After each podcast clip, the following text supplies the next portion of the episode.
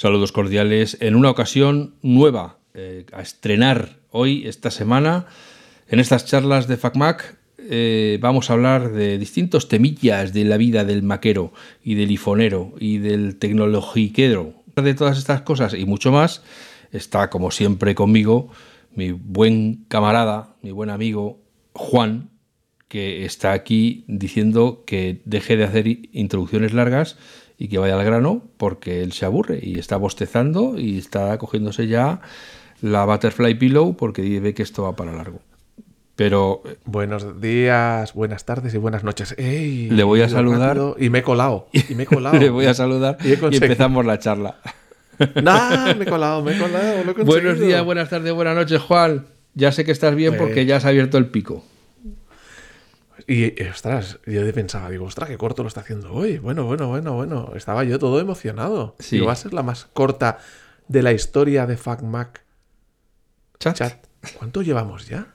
Llevamos ya eh, en regulares dos añitos. Dos añitos, sí, sí, dos añitos. Dos, Más o menos dos años y un mes prácticamente, porque así, ya vamos a, tenemos un mesecito, ya no están saliendo los dientes. Así que. Oye, pues aquí estamos, ya grabando, arrancando enero con novedades que grabamos la última vez, si te acuerdas. Cuando Apple nos saca los M2 de los Pro y los M2 de los Mac Mini, y para fastidiar, al día siguiente nos saca otro producto y entonces ya eh, nos quedamos ahí eh, a medias. Claro, pero no era tan importante como para hacer otro podcast, solo para decir, oye, que estaba muerto y ha resucitado, por ponernos bíblicos, ¿no? Eh, pues no, pues eh, resulta que el HomePod, que teóricamente en su día lo retiraron porque no se vendía suficiente, ha vuelto a la vida con el mismo precio que tenía. Así que no debía ser ese el problema. HomePod es, para el que no lo conozca, el altavoz de Apple, que es un altavoz más grande de lo que estamos acostumbrados a ver en el, HomePod Mini, que es el que se vende habitualmente por 100 euros. Que es el que Juan tiene en su eh, escroto colgado del techo. Ahí está. De, bueno, ahora lo hablamos, ahora lo hablamos. Bueno, pues Apple saca un altavoz grandote eh, que le llamaban cuando se puso de moda esto de los altavoces inteligentes. Es un altavoz que simplemente pues tiene un asistente de voz. Que los hay de, de Alexa, lo hay de Google y lo había de Apple con Siri. Y sacaron un altavoz en su momento, no sé si era en 2016 o 2017, 2017 puede ser, en 2017 voy, ahora me has oh, pillado. es que no me acuerdo. Bueno, pero voy contando. Era un altavoz que la ventaja que tenía sobre los demás era que estaba bien pensado para la música. Es decir, la música sonaba bien. Bueno, música o vídeo o, lo que quieras, ¿no? Un altavoz con buen sonido. No centrado en decirte el tiempo y qué hora es, como hacen los demás, sino centrado en que las cosas suenen bien.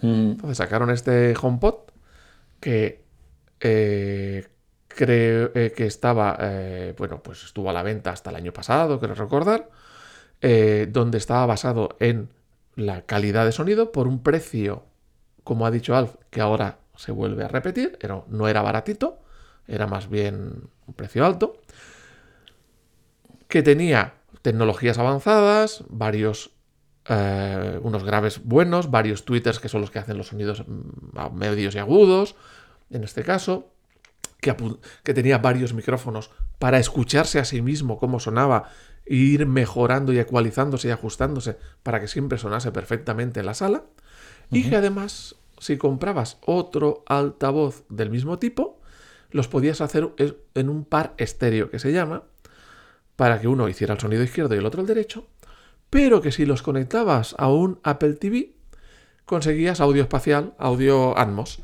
Eh, evidentemente, nunca será lo mismo que tener altavoces en la espalda, pero era un sonido ya, un sonido espacial, un sonido ya de otra categoría. ¿Con un precio? ¿Cuál es el precio, Al? El precio es 349 euros. Y cuando salió también salió ese precio. También. Recordar, en 2018 salió. 2018, me he equivocado. Lo retiraron en 2021 y ahora ha vuelto a la vida en 2023. Claro, entre tanto, Apple saca un, un HomePod más pequeñito, el HomePod Mini. muy, mucho más recortado en capacidades, en calidad de audio, evidentemente. ¿Por qué? Porque también era más recortado en precio. Estamos hablando de 10 euros. Ahí digo 100 euros. Eh, 99, bueno, 100 euros. Eh, este también tiene Siri. eh, tiene solo un altavoz. mm, bueno, era más sencillito. eh, y también se podían juntar dos y hacer un par estéreo. Entonces, al tiempo de tener el mini y el normal, decidieron descontinuar el normal. ¿Por qué? ¿Cuáles son las razones por las que lo descontinuaron, dejaron de venderlo? ¿Tú lo sabes? Eh, no. En su momento se habló de porque se vendía poco. Bueno, sí, eso es lo que Pero hemos ayer- dicho. ahora por, otras por el teorías. precio, claro. Al principio Bueno, hemos dicho que era por el precio, porque se vendía poco, era caro. Apple nunca dijo cuántas unidades había vendido, ¿no? No. O sea, que me refiero que eso fue un rumor, nunca se confirmó. Claro, no, Apple nunca especifica las ventas por, por productos. Pues ahora a- hay otros que dicen otras teorías, que era, por ejemplo, que estaba basado en el chip, eh, el A8, creo recordar, el que utilizaba el iPhone 6, y que en aquel y ya no se fabricaban iPhone 6, ni se fabricaba nada, entonces estaba basado en un chip que ya no se fabricaba, y muy antiguo. Y entonces, pues que había que rediseñarlo y tal. Y también nos pilla la época de la pandemia, la época de los cambios al M1 y todo eso. Y bueno, como que esta otra teoría dice que tenía un procesador muy antiguo que había que renovarlo eh, y había muchas otras cosas que hacer y en, e- en plena época de pandemia pues que lo dejaron un poco apartado hasta que hayan tenido más tiempo que es ahora. Ahora cuando Hasta que le han tiempo, dicho al chiquillo, oye, ponte un poco en ese altavoz, hombre, a ver si lo acabas. que lo tienes ahí Lo abandonado. tienes ahí desmontado, a ver si ya lo rematas, venga. Y entonces, pues han sacado uno nuevo que tiene un Twitter menos que el anterior, un micrófono menos que el anterior, tiene el procesador del, del, del- del reloj del Apple Watch S7. A ver, pensemos que solo para música no necesita un procesador tan potente como mm, un ordenador. Un Claro, sin embargo, el de Tiene que mover 2018 vídeo. tenía el A8, que supongo que los A son los de los iPhone, ¿no? Eso es, era del iPhone 6. Claro, pues fíjate, pues eh, ahora han puesto un S7. S7 que no es de iPhone, es de reloj, es del Apple Watch. Ujú. Sí. Tiene cosas nuevas como el chip de este de banda ultra, ultra ancha. ¿Qué significa eso? Eh, igual que el HomePod Mini, tú, hacer, tú, estás, tú buscas una música en tu teléfono, da igual que sea Apple Music, que sea música grabada por tu cuenta, de, eh, del NAS de Synology, da igual, la acercas al altavoz y empieza a sonar en el altavoz. Te tengo que hacer una pequeña corrección. Tanto en los altavoces como en los micrófonos han quitado dos, no ¿Han uno. quitado dos? Sí, Ah, el de 2018 uy, uy. tenía siete altavoces de agudos y este de ahora tiene cinco altavoces de agudos, lo cual es normal porque Apple ha avanzado mucho en, en el tema del sonido y probablemente con menos altavoces puede conseguir el mismo, el mismo sonido, la misma reproducción. Y en micrófonos lo mismo, eh, el de 2018 tenía seis y este tiene cuatro. Bueno, gracias por corregirme. Ahí vemos que estamos atentos y trabajando. Sí. Eh, bueno, es un poquito más recortado, en, en- pero no quiere decir que suene mejor ni peor. Todavía no está a la venta. Todavía no se sabe, Eh, claro. Se supone, claro. hombre, peor no creo que suene, Claro. sería, sería de risa. Claro, yo entiendo que han, desde que salió el primer altavoz, han ido mejorando en su tecnología. Cuando sale el HomePod Mini, mejoran en su tecnología. Y ahora, pues, a lo mejor con los cinco eh, eh, y, y con, los, con los cinco twitters y con los micrófonos que le han puesto es suficiente. Y dicen, ¿para qué le vamos a poner más? O incluso, a lo mejor ha mejorado también. O sea que, pensemos una cosa, no más es mejor. O sea, no, no- no quiere decir que más sea mejor. Hay un punto, o sea, tú, tú puedes ir añadiendo algo y que vaya mejorando, pero hay cierto punto en lo que añadir algo más no mejora más. Entonces, Mm. es, es- es una tontería eh, meter hardware innecesario. En cualquier caso, pronto estarán a la venta, pronto los destriparán, pronto los harán las pruebas y sabremos, y yo me imagino que sonará igual o mejor eh, que los actuales. Mm. Yo no tengo HomePod, no me lo compré. A mí, lo único que me fastidia del HomePod y del HomePod Mini es el tema de las conexiones, que solamente se puede conectar con dispositivos de Apple, es decir, va por Wi-Fi. ¿Qué ventaja tiene ir por Wi-Fi respecto a Bluetooth, por ejemplo? Pues que tiene mucho más ancho de banda, tiene audio sin pérdida, o sea, puede tener mucha más calidad que por Bluetooth. Pues yo en Eh, cambio, la verdad. yo en cambio, tanto en el HomePod como en el HomePod Mini, lo que más me tira para atrás y por eso no tengo ni uno ni otro es que no tienen batería, que los tiene o los tienes enchufados o no los tienes. Eso tiene un pro y tiene un contra, como siempre. ¿Cuál es el pro? Que no se te desgasta la batería y no se te hace viejo el producto en unos años y lo tienes que tirar, como pasa con todos los productos con batería, o cambiar la batería. Cambio la batería. L- Claro, eh, sí, lo que pasa es que normalmente la gente ya cuando tal eh, cambia el producto entero no suele cambiar la batería. La ventaja es que es eso, que no tiene batería que se estropee. La desventaja es que es más difícil moverlo, evidentemente. Es, yo creo que es un producto que no está pensado para exteriores, no está pensado para llevártelo de aquí para allá y por eso lo han hecho con cable. ¿Que saldrá uno con batería? Pues es posible. Es posible que. hombre, el Mini podría ser con batería, porque ese ya no está pensado. Ese sí que está pensado para que la gente, los Sí, pero- jóvenes, tal, por 100 euros, pues la gente se los lleve de un cuarto a otro a medida que van escuchando música. Claro. Mira, yo he tenido la, la primera experiencia con los HomePod Mini, con un familiar. Qué bonito. En Nos esa- va a contar Juan su primera vez. Escuchad. Sí, mi, primera vez, mi primera vez. Pero yo tenía clara una cosa. Eh, un altavoz, por muy bueno que sea, y muy maravilloso que sea, es un altavoz. Y lo siento mucho, pero el sonido sale de un solo punto. Y siempre es más triste, no llena, no genera espacialidad, no, gener- no llena la sala, no, no, te, no te metes dentro. En estéreo, aunque sea estéreo, ya no hablo de sonido 5.1 ni nada de eso, ya te metes dentro porque tienes sonidos de un lado y del otro, ya es otra cosa. Entonces, con, con este familiar, fuimos una vez ahí a comprar, creo que eran unas navidades, eh, Mediamar creo que era y tal, y estaba pensando en comprarse un altavoz. Y no, no me acuerdo de qué marca era. Eh, esta marca que tiene así como si fueran radios antiguas o... Bueno, es igual, pero era un altavoz único. un. Y digo, mira, sonará muy bien, puede sonar muy bien, pero te viene el sonido de un solo sitio, es mono. Por mucho que tenga una, un altavoz por cada lado, es mono. En este caso no era que tuviera un altavoz por cada lado, lo, lo desconozco, ¿eh? pero que los hay que, que- que aparentemente tienen un altavoz por cada lado. Es igual. La capacidad de generar, eh, llenar la sala, de generar espacialidad, Sí. es muy limitada. Es, mm.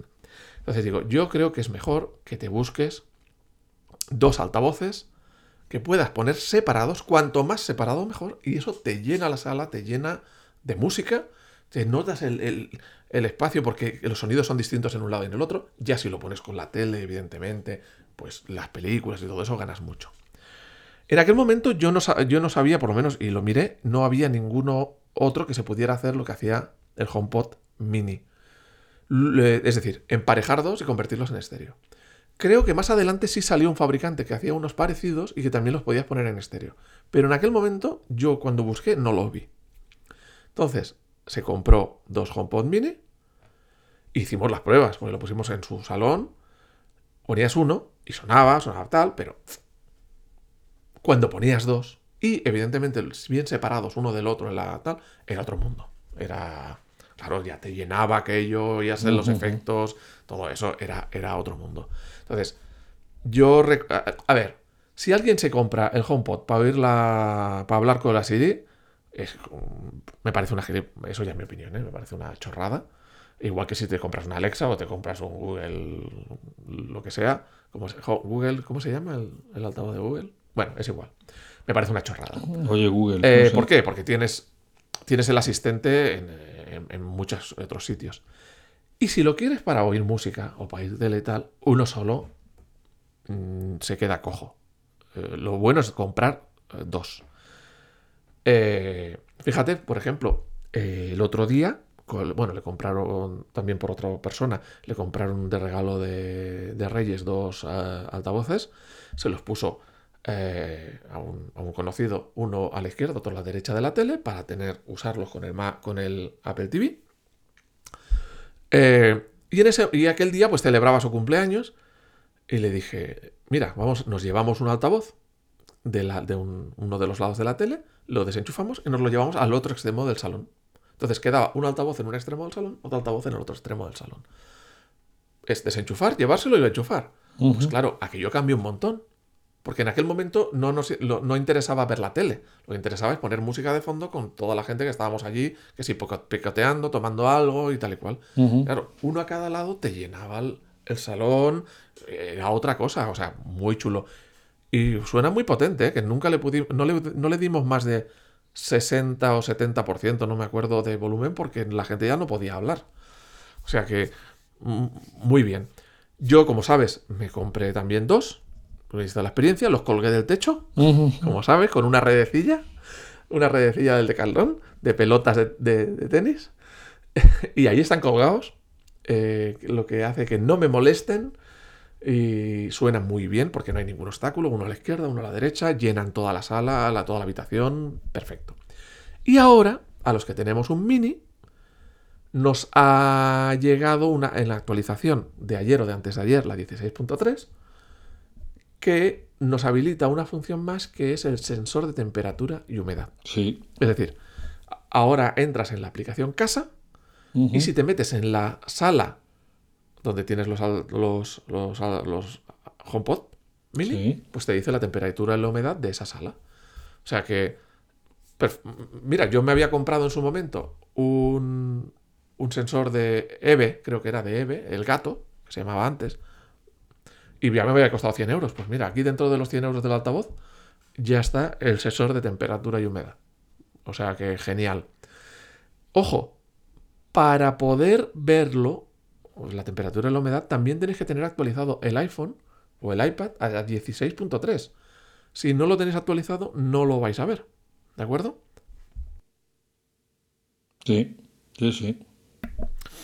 Bueno, y ahora, pues, ¿qué tenemos? Tenemos los HomePod grandes, que han vuelto, la segunda edición, digamos, la segunda venida del HomePod, eh, que tiene también sensor de temperatura y humedad, que tiene también el- la banda ultra ancha para acercarle el teléfono y que se ponga automáticamente a reproducir lo mismo.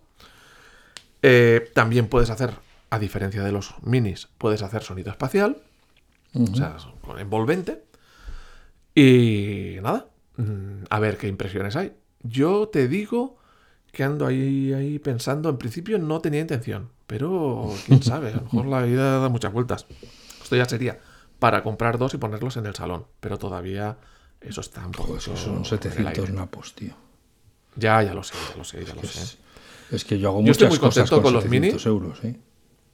Yo estoy muy contento con los mini, suenan muy bien. Es, o sea, tú te pones a ver la tele. Las teles normalmente tienen un sonido muy malo, sobre todo estas teles planas tienen un sonido muy malo. ¿No te pasa que estás viendo algo y estás todo el rato, subo el volumen, que no oigo lo que dicen? Sí. O un montón de ruido, bajo el volumen. Esto con los HomePod ya no te pasa. ¿Por qué? Porque suenan bien todos los sonidos, oyes bien y no tienes que andar para arriba, para abajo, para arriba, para abajo. Es otro mundo. Entonces, a todo aquel que tiene una tele plana, mm, bueno, las, las que se venden hoy en día, ¿eh? Sí. y mm, quiere escucharlo bien, que se compre un equipo de sonido externo a la tele. Una barra de sonido, un equipo, lo que sea, un HomePod, lo que quiera, pero algo un poquito más serio porque se gana muchísimo.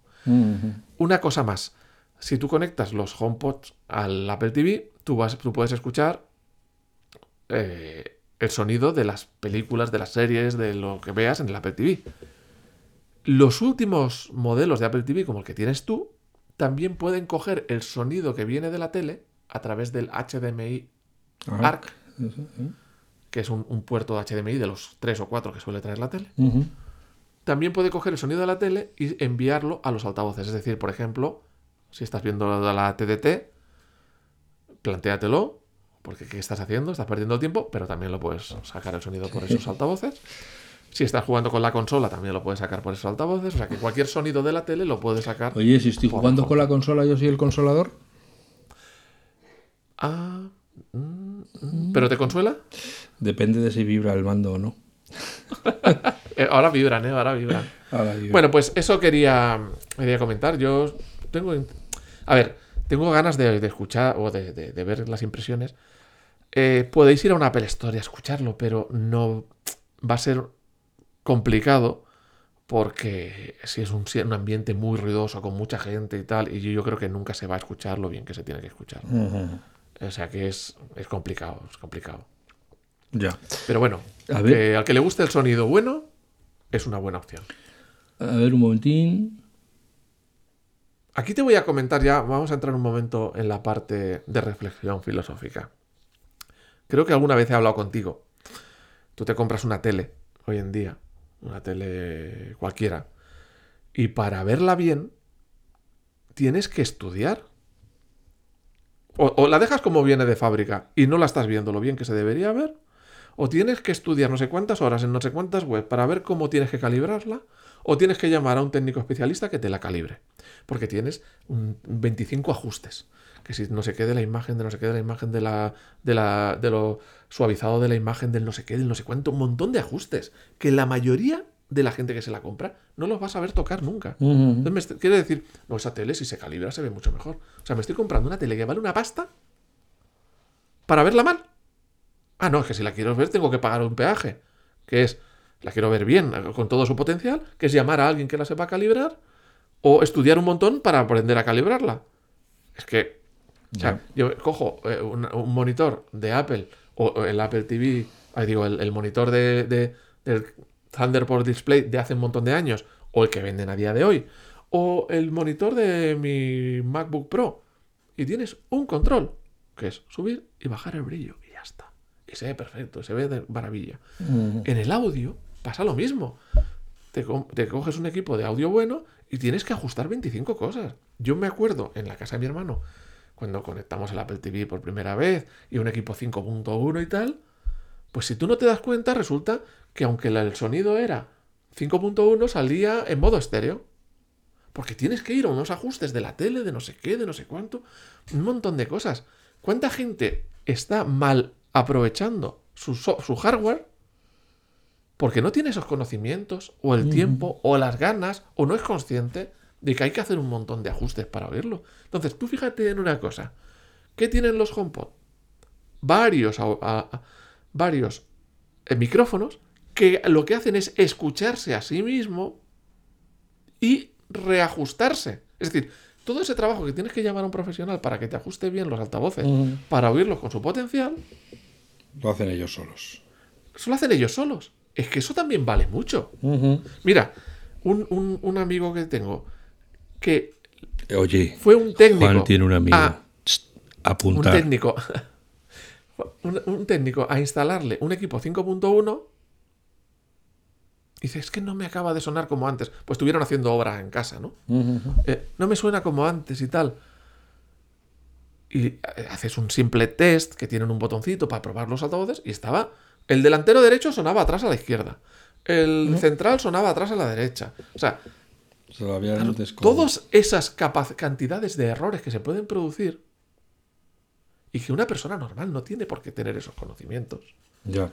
Es que un hardware con mucho valor se va deteriorando el valor. En cambio, en un HomePod lo enchufas y lo máximo que tienes que decirle es cuál está a la derecha y cuál está a la izquierda. Y o puta suena. ¿Y ya está? Eso es lo máximo que tienes que decirle.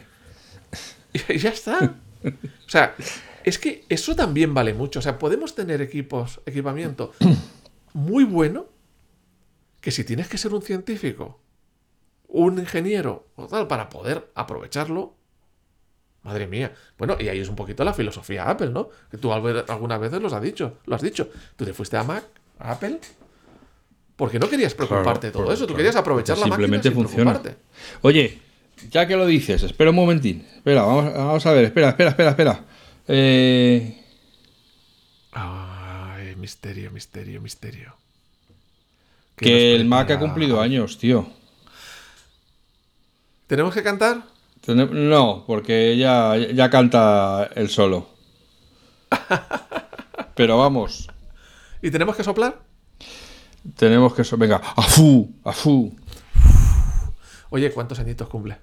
39 tacos. Bueno, ya no, ya no es pequeñito, ¿eh? Ya tiene una edad. Ya está la edad. cosita como para... Como para ya... A lo mejor lo que sí que tiene que es que afeitarse ya, ¿eh? Oye, se ha cambiado ya de procesador tres veces por lo menos, ¿eh? Pero ya con este motivo, el, o sea, el, el Macintosh, que no voy a. Este es un podcast hecho por maqueros para maqueros, así que no nos vamos a extender. Se presentó el 22 de enero del 84, todos conocemos el anuncio con el cual se presentó.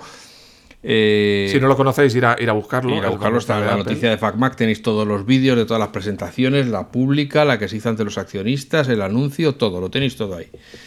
Eh, lo que sí me voy a entretener, ya que lo he traducido, es en leer lo que dice la voz del, del gran hermano que está en la gran pantalla mientras... El gran hermano eh, es, eh, es una representación del gran hermano de, mil- De George Orwell. 1984. Sí, claro, de George Claro, Orwell. y, es, y en el anuncio representa que es IBM. Bueno, sí, eso es. Vamos a ver. Entonces, este hombre, en, traducido al román paladino que hablamos nosotros, decía: Hoy celebramos el primer glorioso aniversario de las directivas de purificación de la información.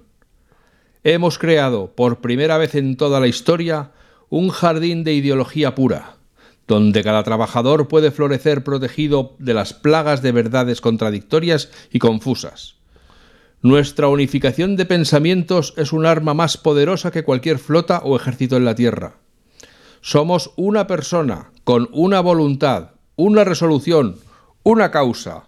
Nuestros enemigos se hablarán a sí mismos hasta la muerte y los enterraremos con su propia confusión. Nosotros prevaleceremos. Bueno, eh, en Y estos... además le has puesto voz muy bien, ¿eh? Oye, no, Ay, ay, ay, un aplauso. que en estos tiempos de pensamiento único, la política de la cancelación, lo que se llama lo políticamente correcto, pues no te creas tú que un- La uniformización. lo que se escribió, lo que decía el gran hermano hace 39 años, no te creas tú que está muy lejos de lo que querrían, ¿eh? Eh, De lo que quieren a día de hoy mucha gente. de lo que sí, mucha sí, gente sí, quiere a día de hoy, que todo el mundo piense lo mismo, que nadie diga nada que no esté autorizado, al que se sale de la línea se le manda al, al limbo, al, al espacio Se le exterior. cancela. En fin, bueno, que como todo, en todo, visionarios. Sí, sí, sí. Hasta- Bueno, siempre Apple ha enfocado sus productos o sus Macs al principio en, la, en ser libre, ser creativo, haz cosas diferentes. Eh, claro, piensa que vienes de una in- informática del blanco y negro, de texto, de que tienes que aprender instrucciones, de que todo está uniformizado, un solo tipo de letra, tal, a un ordenador en el año 84 que es gráfico, que no te tienes que aprender nada, que tienes tipos de letra y variedad para elegir lo que tú quieras, que puedes hacer lo que te dé la gana, dibujar, hacer música, o sea, diga, eh, es como un enfoque de IBM o del PC de bases de datos, Claro, eh, por eso- cálculo, facturación. Por eso eh, el eslogan, el primer eslogan con el que presentó el Macintosh era el ordenador para el resto de nosotros. Y en estos días que estaba haciendo la reflexión de, de- de cómo era aquel primer Macintosh, cuál era su máxima y cómo es hoy, yo creo que en líneas generales sigue siendo fiel aquella eh, idea de un ordenador que sea amigable, eh, no intimidatorio, fácil de enchufar, lo, pues justo lo que tú estabas hablando de los HomePod, que es Claro, que cualquiera puede llegar y ponerse a funcionar con ello, no hablemos del iPad o Y del sacarle- iPhone. y sacarle todo el partido, porque si tú entrabas en aquella época en el 2, en el DOS o lo equivalente. Tú, si no sabías las instrucciones, no podías hacer nada. Y a lo mejor te aprendías tres instrucciones y te estabas perdiendo un montón de cosas. Y ahí y, era. y no hablemos si escribías la, marcha, y no hablemos si escribías la instrucción que no era la Claro. que podías Entonces, liar. Claro, ahí es, me pongo sin saber nada y por intuición ya empiezo a saber hacer las cosas. Y no están escondidas, están ahí visibles. Y es verdad que Apple, aún así, esconde muchas capacidades que no están simplemente a la vista. Que creo que es un compromiso de decir, no sobrecargar de opciones. A medida que vas aprendiendo, las vas sabiendo sacar, ¿no? Pero es muy importante eso, porque alguien llegaba a su casa con su Mac, lo enchufaba y podía hacer cosas. Yo, en los años 80 finales, me compré un Amstrad, que lo he hablado eh, con retro- en retromática con Borja,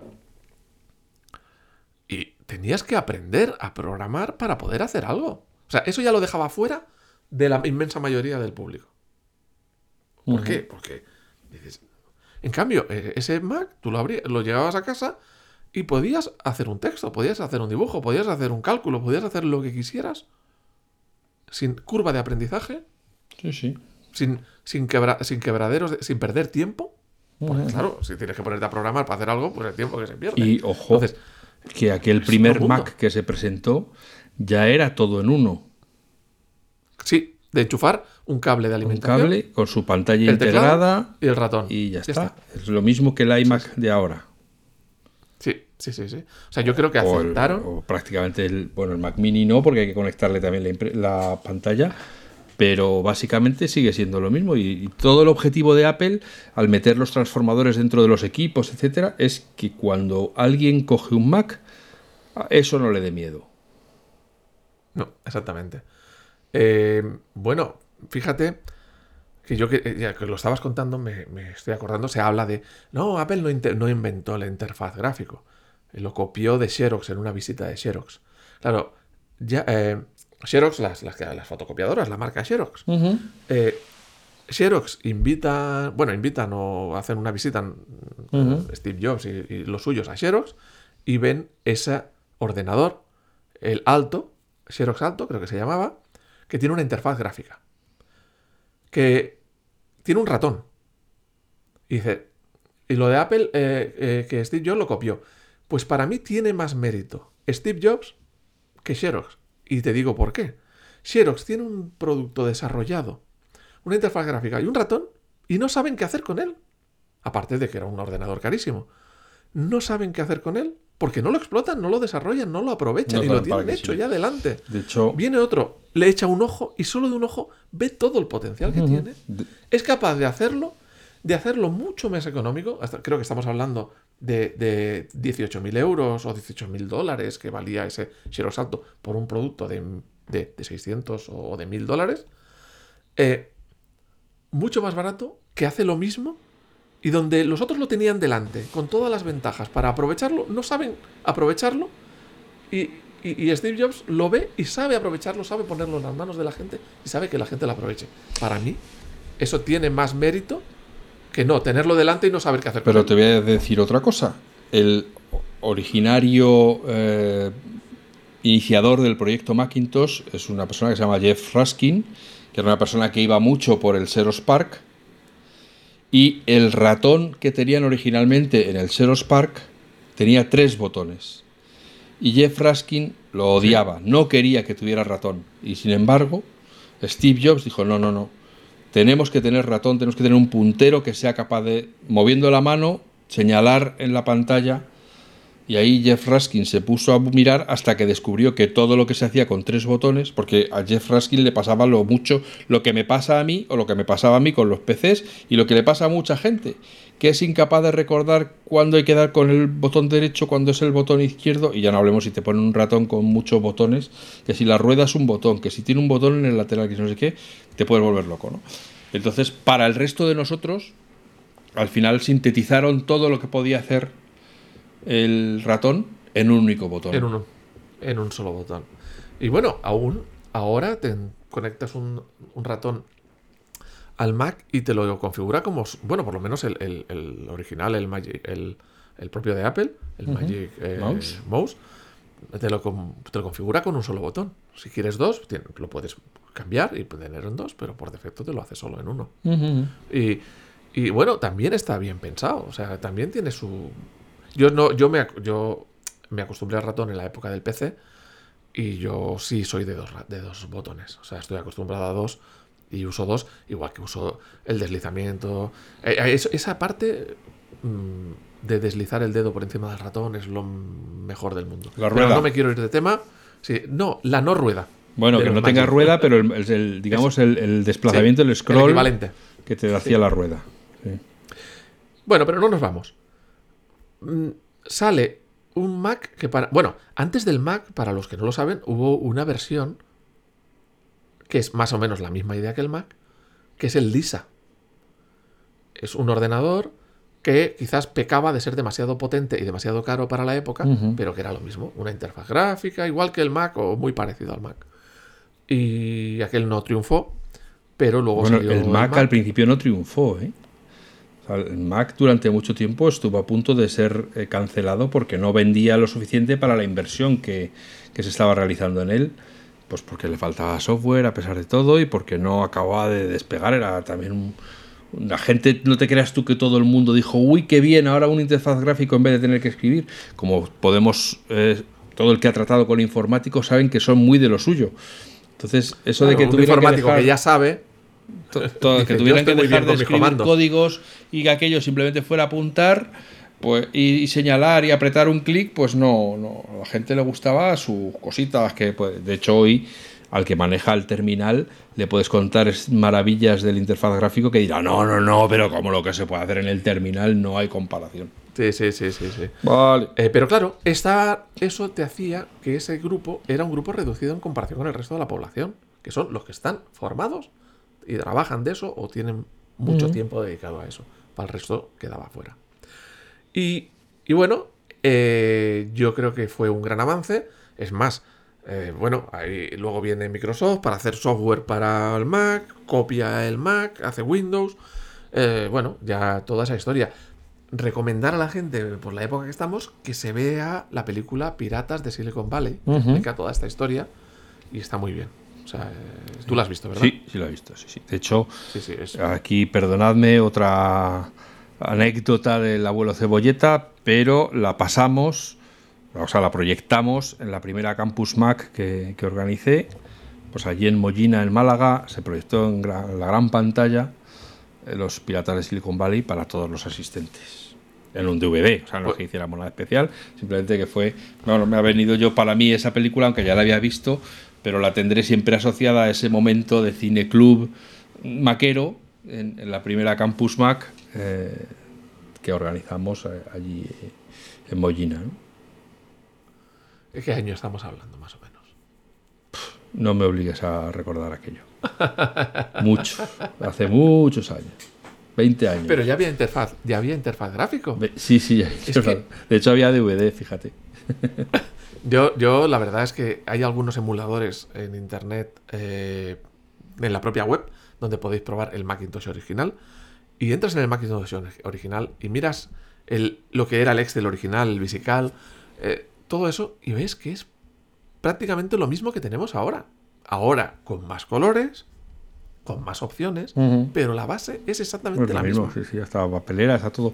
Eh, Todo. Te diré que, el- claro, ju- junto con el Macintosh también ha cumplido años el Lisa y, y se ha liberado, ha dado permiso para liberar el código del Lisa, que se puede descargar desde donde corresponde. Si vais a FacMac y lo buscáis, pues ahí está la noticia y la dirección para poder descargar el código fuente si alguien quiere entretenerse en ello. Sí, sí, sí. Evidentemente para los que estudian informática y esas cosas, pues puede ser muy interesante ver cómo solucionaban las cosas en aquella época en que los recursos eran contadísimos, la memoria RAM era poquita, el almacenamiento era poquito y había que hacer maravillas para, para sacarle partido a todo eso. Claro. Ya os digo, el resto del mundo eran ordenadores en modo texto, eh, con pocos colores o, o ca- o casi ninguno y, y píxeles gordotes, o sea, Sí. era otro mundo. Eh, venga, eh, suficiente con, lo- con la nostalgia del, del, del Mac. Siguiente tema. Que, te- Bueno. ah, sí, que, te que se quedó en el anterior episodio que te habías manchado las manos. Bueno, no me. A ver. Que te lo habías hecho con un. Chromebook. Ya ahora que nos has contado tu primera vez, pues ahora cuéntanos qué tal lo hace el Chromebook. La primera vez con el Chromebook. Eh, vale, pues ya ya córtame si vamos con mucho tiempo porque no sé cuánto tiempo llevamos, ¿vale? Vale, vale. Eh, ¿Vamos bien? Vamos bien, vamos que nos matamos. Bueno. Bueno, pues eh, esto ha sido estas navidades. Yo nunca he tocado un Chromebook en mi vida. Entonces, esto es estas navidades que una hermana de mi cuñada tal, se compra un... Bueno, quiere comprarle a la niña eh, un ordenador para hacer los deberes del cole. Las cosas del cole. Y entonces... Madre mía. Manel, pues- si estás escuchando esto, creo que es conveniente que, que no lo oigas. Que luego a partir de aquí deja de escuchar, deja de Sí. escuchar. Bueno, el caso es que me llama para, oye, que se lo he comprado, se lo voy a dar el día de Reyes y para configurárselo y ponerse a punto y, no me y todo eso. Y bueno, yo me imaginé que aquello era Windows. Y bueno, pues tráemelo. Hacer una cuenta de usuario y no de administrador, quitarle los 200 kilos de basura que llevan incorporados, ponerle los cuatro programas básicos, el antivirus, el anti no sé qué, bueno, las típicas cosas para que no dé mucha guerra. Las horas y horas que se te van en configurar una cosa que debería venir configurada de serie, sí. Eso es. Pero no, aparece con un portátil que es un Chromebook. Y digo, hostia, esto no lo he usado nunca. Con Android. Pero por un lado, claro, un por un lado me siento aliviado, porque al final un Chromebook es para ejecutar las aplicaciones ofimáticas de, de Google, que son eh, en web. Y entonces, por, por, un lado, es un alivio porque no me voy a tener que preocupar de lo de las cuentas, de antivirus, de todas esas cosas, y voy a ir mucho más al grano. Ahora bien, no sé ni puñetera idea de qué software eh, se, le, se le va a poder poner, ni nada de eso. Bueno, total, ella me dice que necesita una, una cosa que usan que se llama Classroom de Google. Sí. Bueno, yo, bueno, voy a, inicio el, equipo, y tarda un poquito, se, ya más o menos eh, está en marcha. Eh, hay que configurarlo y entonces tiene una cuenta que es una cuenta de la escuela, una cuenta escolar, con arroba el nombre de la escuela, no es un Gmail ni nada de eso. Bueno, pues le pongo esa cuenta, le pongo la contraseña, que es la sabía su madre, evidentemente, y eh, aquello arranca. Bueno, pues vamos a ponerle, bueno, aparece con unos pocos iconos y tal y cual, pero es su cuenta. Bueno, la cuenta es administrada por el colegio. Por lo tanto, ahí no podías hacer nada. Voy a buscar la tienda de aplicaciones para eh, meterle lo del Classroom, que no lo veo. Ah, ahí la tienda de aplicaciones no mostraba nada. Ni Classroom, ni WhatsApp, ni Netflix, ni nada. ¿Por qué? Porque estaba capada por, la, por el colegio. Estaba, totalmente administrada por el colegio. Un MDM de esos. Claro. Lo que al final encontré es que si ibas al navegador, al Chrome, evidentemente, y ponías, eh, buscabas a través del navegador eh, el Classroom, podías entrar a eso del Classroom a través de web, no, por, no con un programa, sino a través de la web. Y digo, mira, aquí esto del Classroom funciona y el resto no tengo ni idea, pero si se van a limitar a hacer las cosas del cole, eh, pues ya está. Me refiero que actualmente estarán usando la, suite de, Google, eh, el editor de textos, la hoja de cálculo de las presentaciones y tal. Y esto lo va a poder ejecutar porque, coño, es fabricado por Google, o sea, si no hace lo suyo. Pero tú fíjate en una cosa. Te sorprende. Lo que me dice la, la madre. No, sí. Yo esto lo compro, era barato, 300 euros o algo así. Bueno, barato. Lo compro. pero dice, con que me dure tres años. Claro, dice, con que me dure tres años. O sea, ya van con la idea de que esto es un cacharro, como un móvil que se compra de idea, que si dura tres años ya nos podemos dar con un canto en los dientes. Sí. Claro, tú fíjate, el, pensamiento del que lo compra. Es un producto que va a durar poco. Absolutamente. No, bueno, no le falta razón, pero. Quédate con la idea. Sí, sí. Em, bueno, Luego, eh, digo, bueno, pues tendremos que... Es que, claro, no puedo hacer esto, no puedo hacer lo otro, no puede ponerle un, Netflix para ver los dibujos animados si quiere o lo que sea, ¿no? Está totalmente capado. Y bueno, pues haremos otra cuenta. Pero lo ha tenido que, comprar ella, pagado con su dinerito. Pagado con su dinerito, sí, sí, sí, sí, sí. Bueno, hacemos otra cuenta donde no es que sea libre, que no esté administrada por el colegio, para que tenga libertad.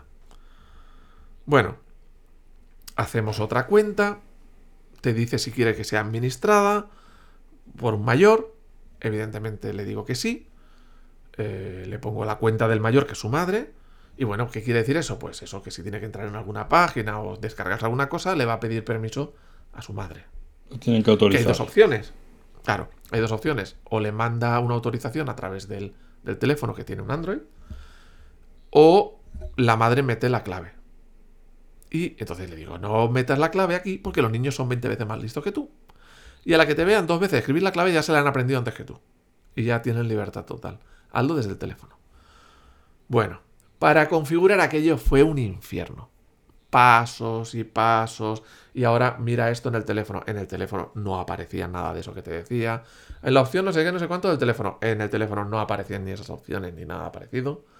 Eh, o sea, era una, una locura para validar, para poner... O sea, el tiempo, una o dos horas que estuve para conseguir que crear aquella cuenta y que estuviera administrada y que pudiera abrir una aplicación, o sea, ir a la tienda, poner una aplicación y que le pidiese la validación a la madre. O sea, el tiempo que estuve por opciones, probando esto, quitando esto, quitando lo otro, aquello que ya ves que ella se sentía un poco mal, dice, bueno, pues déjalo, ya está, que solo la del cole. Y yo, no, hombre, no, esto se tiene que poder hacer y tal. Bueno, fue, la verdad, estoy resumiendo mucho porque esto es de Navidad y ya se me han olvidado la mitad de las cosas, ¿no? Ya. Pero tuve que dar un montón de pasos y probar cosas hasta con... Se bueno, ahí por triquiñuelas por detrás porque no me dejaba probar con el móvil, conseguir con opciones escondidas que enviara un SMS. Cuando ya envío un SMS le pongo el SMS y entonces ya funciona. Bueno, una historia. Y luego también le creé una cuenta eh, para ella, para la madre, por si alguna vez tenía que usar algo, pues que tuviera su cuenta, evidentemente. Bueno, no la creé, en este caso yo la tenía, pues la, que estaba utilizando en el móvil, ¿no? La, cuenta del móvil. Pero, bueno, pero, aquello acabó. ¿Perdona? No, no, te iba a preguntar si al final lo conseguisteis. Sí, sí, sí. Se, se hizo la cuenta de la niña eh, no, no gestionada por el colegio, sí gestionada por su madre. Se hizo la cuenta de su madre sin limitadores. Eh, cada uno, evidentemente, con su contraseña. Probamos a instalar alguna aplicación tipo Netflix. Se instaló. Se pudo instalar con la validación de la madre. Y al final eh, conseguimos que funcionara. Ya está, ¿eh? No, instalamos nada más. Pero, ¿y desde Navidades hasta aquí no te ha vuelto a llamar la madre para decirte, oye, mira que ahora me No, porque yo creo. Yo creo que es la ventaja. La ventaja es que es eso, que no tenía nada más. Entonces, es navegador puro y duro. Entonces es muy difícil liarla con navegador puro y duro. No, no, no me han llamado.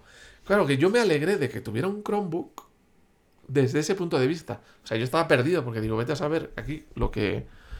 La que voy a liar, pero es que sé que con Windows la lían seguro. Ya. Y no, no, de momento no me han vuelto a decir nada, o sea que entiendo que estará funcionando. Y tú, y tú callado. Sus limitaciones. Tú sí. Si no preguntas, no te pueden decir nada. Yo no digo nada.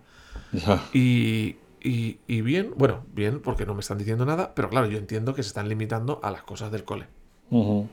sí, ahí las cosas. Los deberes con el Classroom. las risas empezarán cuando lleguen las vacaciones. Cuando llegue que la niña quiera hacer lo que le dé la gana. ¿esto cuando tenga tiempo libre. y bueno. Y evidentemente es un portátil con forma de portátil que también se calienta, que también soplaba, sin necesidad de hacer nada en especial. Que bien, o sea, que le dieron un eh, secador de pelo por el mismo precio. Qué majos, qué oferta. Bueno, tampoco soplaba demasiado, pero sí un poquito, sí. Soplaba en algunas cosas que hacías y era lento en algunas cosas que hacías, ¿eh?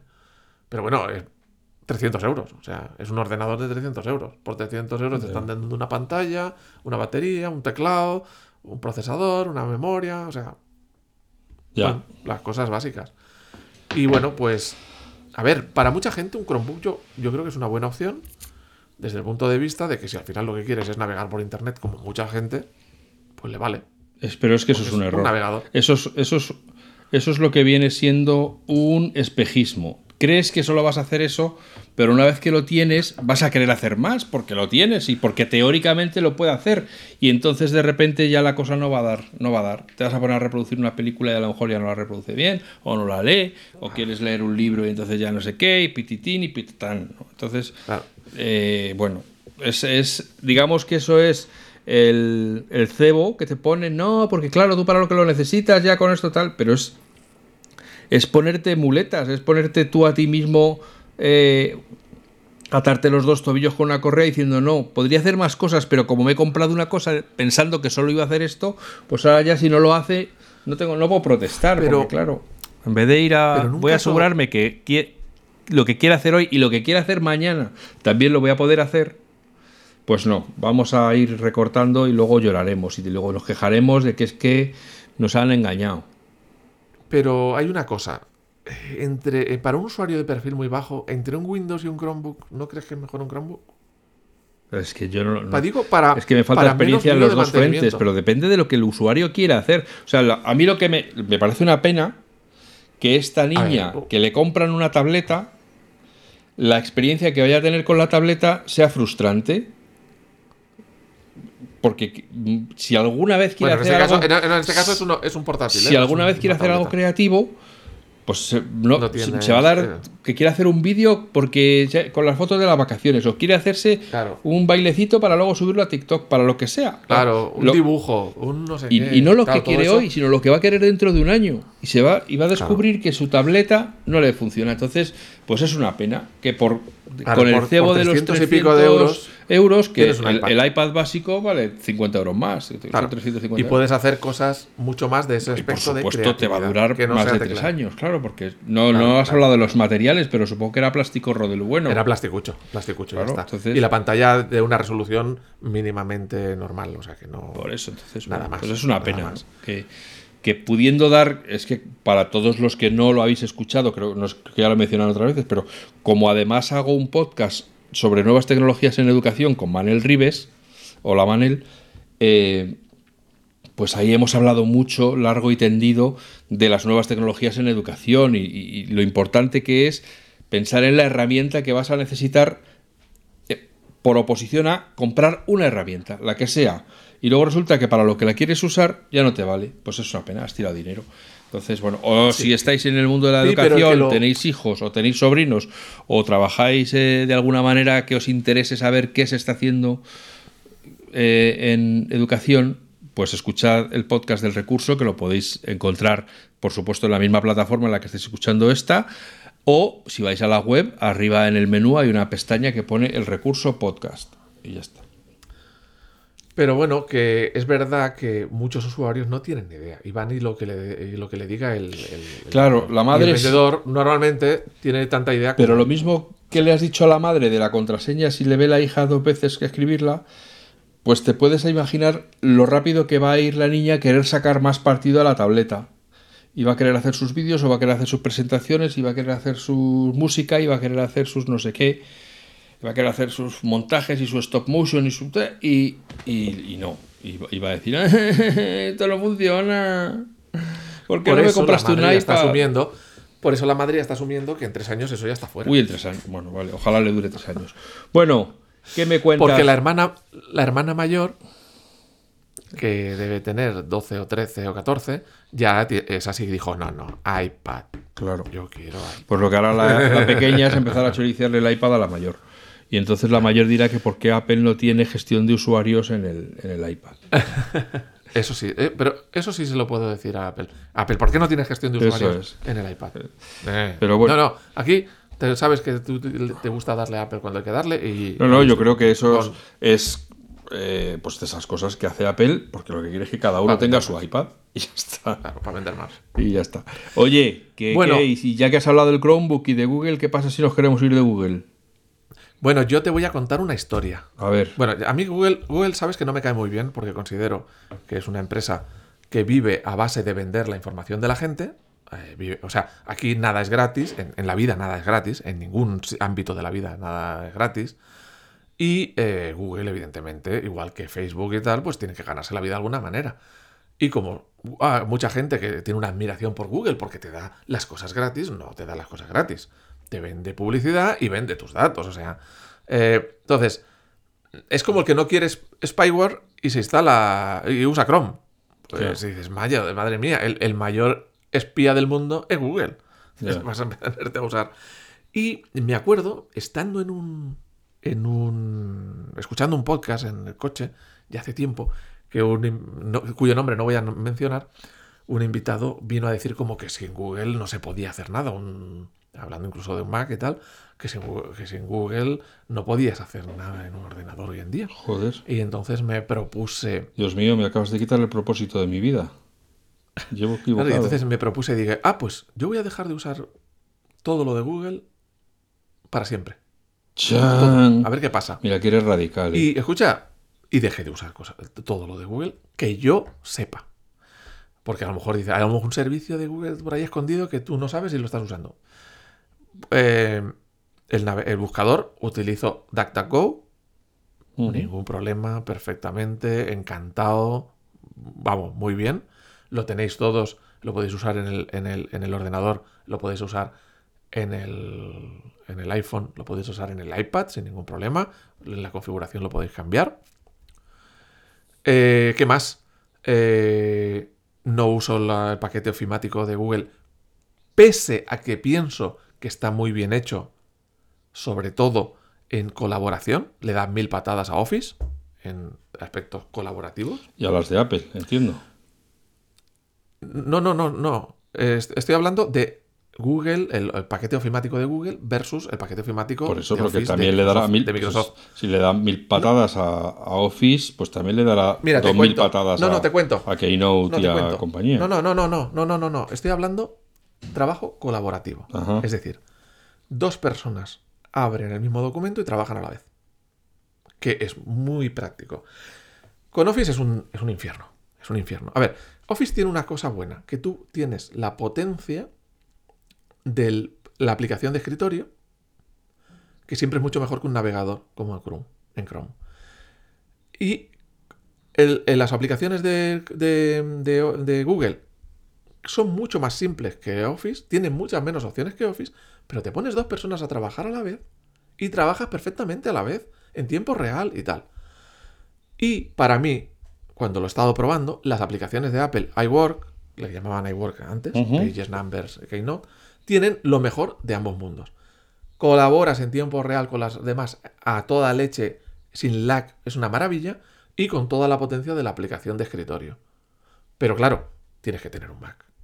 Y no todo, y en el entorno de trabajo, pues no es habitual. Bueno, lo se Entonces- puede hacer también por la web, pero bueno. Claro, puedes hacerlo por la web. Es más, en mi empresa, algún día lo contaré, pero si no se va a alargar mucho, tuvimos que hacer unas cosas por la web y nos, bueno, a, tra- a través del, del- de, de Numbers y nos ahorramos una pasta y unos tiempos y una cosa que no se podían hacer a través de Excel. Ya. Eh, ya lo contaré porque si no nos vamos mucho. Bueno, total. Eh, correo electrónico, uso el de iCloud ya hace mucho tiempo. Estoy encantado, no tengo spam. Vamos, una, muy bien. Eh, buscador, uso, uso Safari. Eh, y si tengo que tener alguna cosa más, eh, o sea, si tengo que tener uno de reserva, uso... Ay, ahora me he quedado en blanco, ¿cómo se llama? Chrome, no. No, hombre, no. Firefox. Firefox. Eh, YouTube no lo uso prácticamente nunca. Es verdad que alguna vez me mandan un enlace eh, y lo abro, pero si no, yo no lo voy a buscar para nada. Pues un servicio de Google. No, yo no lo voy a buscar para nada. Eh, nada más. O sea, no, no utilizo ningún servicio de Google que yo sepa. Los mapas uso los de Apple, sin ningún problema. Eh, no utilizo ningún servicio que yo sepa. Oye, y no pasa nada. No pasa y nada. no pasa nada. Yo, bueno, yo tengo. Nunca me ha pasado esas cosas que dice la gente de es que hablo de tal tema y luego me salen anuncios de tal tema. Jamás. Eh. Nunca me ha pasado cosas de esas. eh, nunca he echado de menos nada. No sé ahora qué otros servicios se te ocurren, no se me ocurre, pero que yo sepa, no uso ninguno. Si hay alguno oculto por ahí detrás que yo no sepa, pues entonces. No, usas a lo mejor eh, servicios sin saberlo cuando visitas las páginas web que te co- con, los anuncios de Google te van rastreando y tal, pero Bueno, pero tengo bloqueador de publicidad, bloqueador de cookies y Safari te bloquea un montón de rastreadores. Que haya algo por detrás que yo no vea, bueno, pero yo no lo uso, me refiero. ya. Si lo, alguien lo está usando por detrás, yo no. Yo, eh, que no uso, porque nunca he necesitado, gracias a Dios, he podido vivir a salvo de eso. Tengo que reconocer que uso el buscador de Google por pura pereza, por no cambiar y por tal, porque las veces que he probado otros por probar. no me han funcionado, no, o no- me ha parecido que no, no eran igual, que no podían, que era mejor el de Google. Pero, eh, por supuesto que se puede vivir sin absolutamente eh, Google, pero vamos, encantado de la vida. nada, y perfectamente bien, ¿eh? Y yo, vamos, no lo echo de menos para nada, te lo digo claramente, para nada. Yo tampoco. Yo nunca Y- he- me he encontrado una que diga, ay, es verdad, por ejemplo, si- claro, si yo tuviera que usar Excel a tope, pues seguramente sí diría, no, es que con Excel no, sin, sin Excel no, no puedes hacer esto porque sí tengo entendido Pero- pero este- que Excel es Excel mucho es de más Microsoft. potente. Ah, es verdad. Bueno, pues ah. yo la- mi gran principal pega con las cosas de Google cuando me he asomado a través de la web y tal es que son muy feas. Que son interfaces tremendamente, o, por lo menos para mi gusto, muy poco atractivos para el usuario. Mira, mira, mira, el otro día que le quise enseñar eh, a, un señor que, bueno, ya te contaré más historias, eh, que es un- más bien mayor, tal, pero se ha metido en esto de la informática y le gusta y tal, miles de correos en su cuenta de Google. Y le digo, bueno, pues mira, esto lo vamos a hacer fácil, o sea, vamos a borrar, pues mira, ya claro, yo con mi idea del mail de Apple, vamos a coger el de esta dirección y vamos a seleccionar que te selecciones todos. Ah, pues no. Tenías que Elegir de 20 en irte 20. a los tres puntitos de la derecha, Sí, luego sí, venías a otra ventana, meterte en los tres puntitos y el no sé qué. Y cuando tenías ya todos los correos de ese remitente, yo no puedo decirle a este señor que repita todos estos pasos para cada remitente Claro. o para cada tal para hacer limpieza. Es una locura. O sea, Sí. una complejidad cuando en el mail dices, buscar todos los de este remitente, fla, ya está, borrar. Venga, ahora lo siguiente, borrar. Y entonces, sí, esa complejidad existe. Lo que pasa es que la gente es, es gratis, pues se arrodillan ante lo gratis. Para mí, Pero Google es eh, como lo que hemos, lo que he comentado antes de los de los informáticos. Son herramientas de informáticos para informáticos. Que bueno, que te- si te acostumbras las usas, pero eh, nunca funciona, te, eh, nunca y te vas te a he dicho, la- nunca te vas a asomar ahí y vas a decir. ¡hala, qué bonito! Yo quiero usar esto. No. El que lo usa. pues, eh, lo que usa por- funcionan bien, ¿eh? ¿Eh? Funcionan bien. Sí, sí, por eso, sin, de, de la funcionalidad no tengo ninguna duda. Simplemente que para empezar, sin estar obligado, pues, pues a mí no me llama la atención. ¿Qué quieres que te Ya, diga? lo que pasa que mucha gente es por, el, por un solo factor, precio. Bueno, sí, Esta sí, gente claro. me, este me lo da gratis. Pues a todo, lo, a todo a Google. ¿Por qué? Porque me lo da gratis. Que no es gratis, te lo está cobrando. Claro, claro, por eso a, será- será- a base de publicidad y a base de vender tus datos. Pero Los, los eh, mismos que dicen, si a mí no me importa que me espíen, si yo no tengo nada que esconder. Sí, exactamente. Bueno, exactamente. pues vale. Pues. O que te daban un montón de almacenamiento. Sí, almacena aquí todas tus fotos. Y de, de- de la noche a la mañana, ah, si las quieres, paga. En fin, oye, pues has sentado bien. te- o sea, es, es la técnica de la caña y de te van pillando y luego, ah, luego ahí ya no te puedes escapar. Venga, ahí estás pillado. No sé si alguna vez habíamos despellejado a alguien así en, en el chat. pero en el- en- aquí en el A Google. podcast. Bueno, que he dicho que hace, las, que hace cosas muy bien hechas. Sí, sí, por eso, pero bueno. Que, es que me parece, me parecen un, eh, una empresa que no te no dice, o sea, que no transmite las cosas claras al- a la gente y que la gente se piensa, ay, qué, bon- qué bondadosos son que me dan todo gratis. No, no, Sí. no, no, no. No, no, no, no te engañen. Te están sangrando y te están sacando todos los datos que puedan. Todo. Cada vez, cuando, cuando abres, cuando he abierto Chrome alguna vez y me pide acceder al llavero de Claudio, ¿tú qué quieres saber de ahí? ¿Para qué quieres tú acce- acceder al llavero? ¿A qué? sí, yo Tú, muéstrame tus páginas y, y ya está.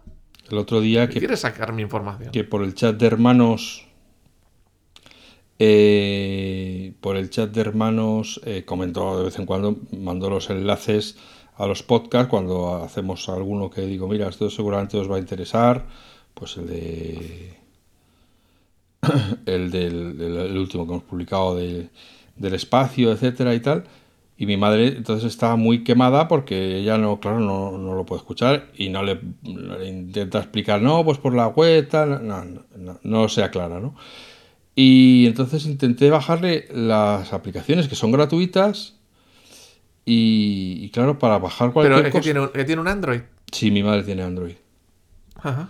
Y para bajar las aplicaciones que son gratuitas, primero te obliga a poner la tarjeta de crédito. Aunque vayas a descargar una aplicación gratuita. Claro, Bueno, tuviste que poner la tarjeta. venga. no, no, no se la puse. No, no, he dicho, pues no los, no los escuchas. Lo siento, pero yo no le voy a dar tu tarjeta a Google para que luego la apliques en si alguna la otra cosa ya sin querer o- y compres sí, algo sí, sin saber que lo estás comprando. Entonces, no. sí. Oye, y tiene que haber alguna forma por ahí de sortear eso de la tarjeta, ¿eh? No tengo ni idea. Pero yo sé que está en el, en el. Google Play Store, Google Play Store, y está todas las. eh, porque Spotify, el- la, la propia de Podbean, donde alojamos los tal, todas son gratuitas. Primero, pon número de tarjeta. No, perdona, que no. Que yo, Sí, me que- pasó eso, a ver, que los es- oyentes no se me sulfuren. Que posiblemente con el iPhone pasa lo mismo, pero claro, en el iPhone yo tengo puesta la tarjeta desde el principio. Porque como soy usuario y suscriptor, pues nunca me he encontrado en esa situación de ir a descargar algo y que me pida la tarjeta. Pero yo recuerdo, que no sé si es obligatorio o no, eh, yo recuerdo que había alternativas para no poner la tarjeta ¿Dónde? en Apple. Incluso creo que también podías comprar una tarjeta de esas. Sí, puedes comprar una tarjeta de iTunes de y iTunes ponerla. y- y. Creo que había alternativas. Bueno, pero en cualquier caso, yo eh, confío más en una empresa que no necesita mis datos, ni venderme nada, ni robar mi información, eh, que en una empresa que lo- necesita eh, mi información y mis cosas para vivir. Totalmente. O sea, yo de Google, como de Facebook, como de Amazon, para el caso, aunque Amazon sí que compro y tiene mis datos y tiene mi tarjeta y tiene tal, pero sé que está vendiendo mis datos para mil y una publicidades. Eh, pues no te puedes fiar, o sea, no puedes pensar que son amigos bueno, tuyos, no, que- no puedes pensar que quieren tu bien. Lo que pasa que en Amazon lo bueno, o sea, lo que pasa es que básicamente se supone que solo tienen información de lo que compras. No tienen información de los correos que envías ni recibes, las páginas que visitas, eh, todas esas cosas. Hombre, no, pero tiene un perfil tuyo, bueno, ya, te- ya sabes que se suele... Sí, de compras, de compras. de compras. Y no, y, y lo que visi- aunque no compres de lo que visitas, por supuesto tienen tu tarjeta de crédito, que pueden unirla Claro, a sí. otros datos para saber por dónde. Sí. O sea, ¿pueden sacar muchos datos? Sí. Evidentemente no es lo mismo que si tienes un Chromebook, por ejemplo, porque entonces lo tienen todo. Los documentos, la información, los mails que envías, que recibes, las páginas por donde navegas, no sé qué. Y además, las compras que haces en, en Amazon. Ya sabes que de Amazon se, se suele decir, no sé si basado en, en hechos reales o es una exageración para eh, eh, extrapolar su poder, que es capaz de saber cuándo se va a quedar una mujer embarazada antes de que ella misma lo sepa. Porque inconscientemente o subconscientemente empieza a buscar cosas eh, relacionadas con el embarazo Madre mía. y, y claro, como todo eso queda registrado y, y, lógicamente Amazon es un maestro en el, en el cruzado de datos y en la inteligencia artificial, pues cuando Sí, empieza sí, a unir cabos, dice, Tate, hay que empezar a enviarle a esta oferta de pañales. y cunitas. Bueno, y- no, sabe- no sé si es verdad o no, pero podría ser. Oye, tiene, tiene toda su lógica. Es de esas cosas que a lo mejor no son verdad, pero suenan creíbles. No, suena cre- A ver, que es- tiene sentido. Tú buscas ciertas cosas, pues sabes lo que te tengo que ofrecer. Y ya está. Claro. Mira, ¿te paras más tiempo en esto? Pues sabes de lo que te tiene que ofrecer. De todas formas, una cosa que no he entendido nunca de Amazon, después de, ca- de cantar sus excelencias, es que yo compro algo en Amazon y durante un tiempo me sigue enviando eh, publicidad de eso que ya he comprado. Ya que no dice, oye, si ya lo he comprado, no le voy a Claro, no, eso- esto, ya no lo, ya no lo va a comprar porque ya lo ha comprado, pero me siguen llegando, me sigue recomendando A mejor- a lo productos mejor que no están comprado, listos. ¿no? Bueno, A lo mejor es un mito lo de que son tan listos. Ya, ya, sí, a lo mejor oye, nos tienen a todos engañados. Pero bueno, en fin, tío, que yo creo que va a haber que irse, ¿no? Que esta gente querrá hacer Sí, otras ya. cosas. Sí, sí, sí. Y luego sí, nos escriben diciendo que, que a ver si abreviamos. Ah, sí, te dicen eso. Sí, Ostras, claro, que es que se les hace que- muy largo y, que, y que se les amontonan los podcasts y que, claro, que les cuesta mucho acabar. Pero lo pueden trocear. Lo pueden trocear ahora un poquito. Eso, un cuarto de kilo, un cuarto. Bueno, Oye, pues nada. mm, tenemos más cosas que hablar, pero otro día. ya seguiremos, sí, sí. Afortunadamente, si Dios quiere, hay más días que longanizas. Así que... Bueno, pues nada. ¿Qué? ¿Nos presentará algo Apple en esta semana hasta que volvamos a grabar? El otro día los, los rumores, los rumurólogos decían que ya estaba el trimestre tranquilo. Bueno. ¿Qué? Ahora. eh, ¿Qué? ¿Gafitas? ¿Lo próximo gafitas? Eso es, yo creo que lo próximo son gafitas. Y, Bueno. y esas cosas del, del querer. Bueno, amigas, amigos, gracias por aguantarnos. No creáis que no tenéis mérito, que sepáis que desde aquí os rendimos un tributo a vuestra paciencia y a vuestro tesón por haber llegado hasta este momento. Eh, Y si habéis descubierto que de Google se puede salir, Eso es. es. un, es un avance. Con eso habéis, podéis dar por empleada la- bien la horita esta eh, que, os hemos, que os hemos robado. Que seáis felices, que seáis buenas personas y que nos escuchemos de nuevo muy pronto. Gracias a todos. Gracias Juan. Nos vemos, nos oímos.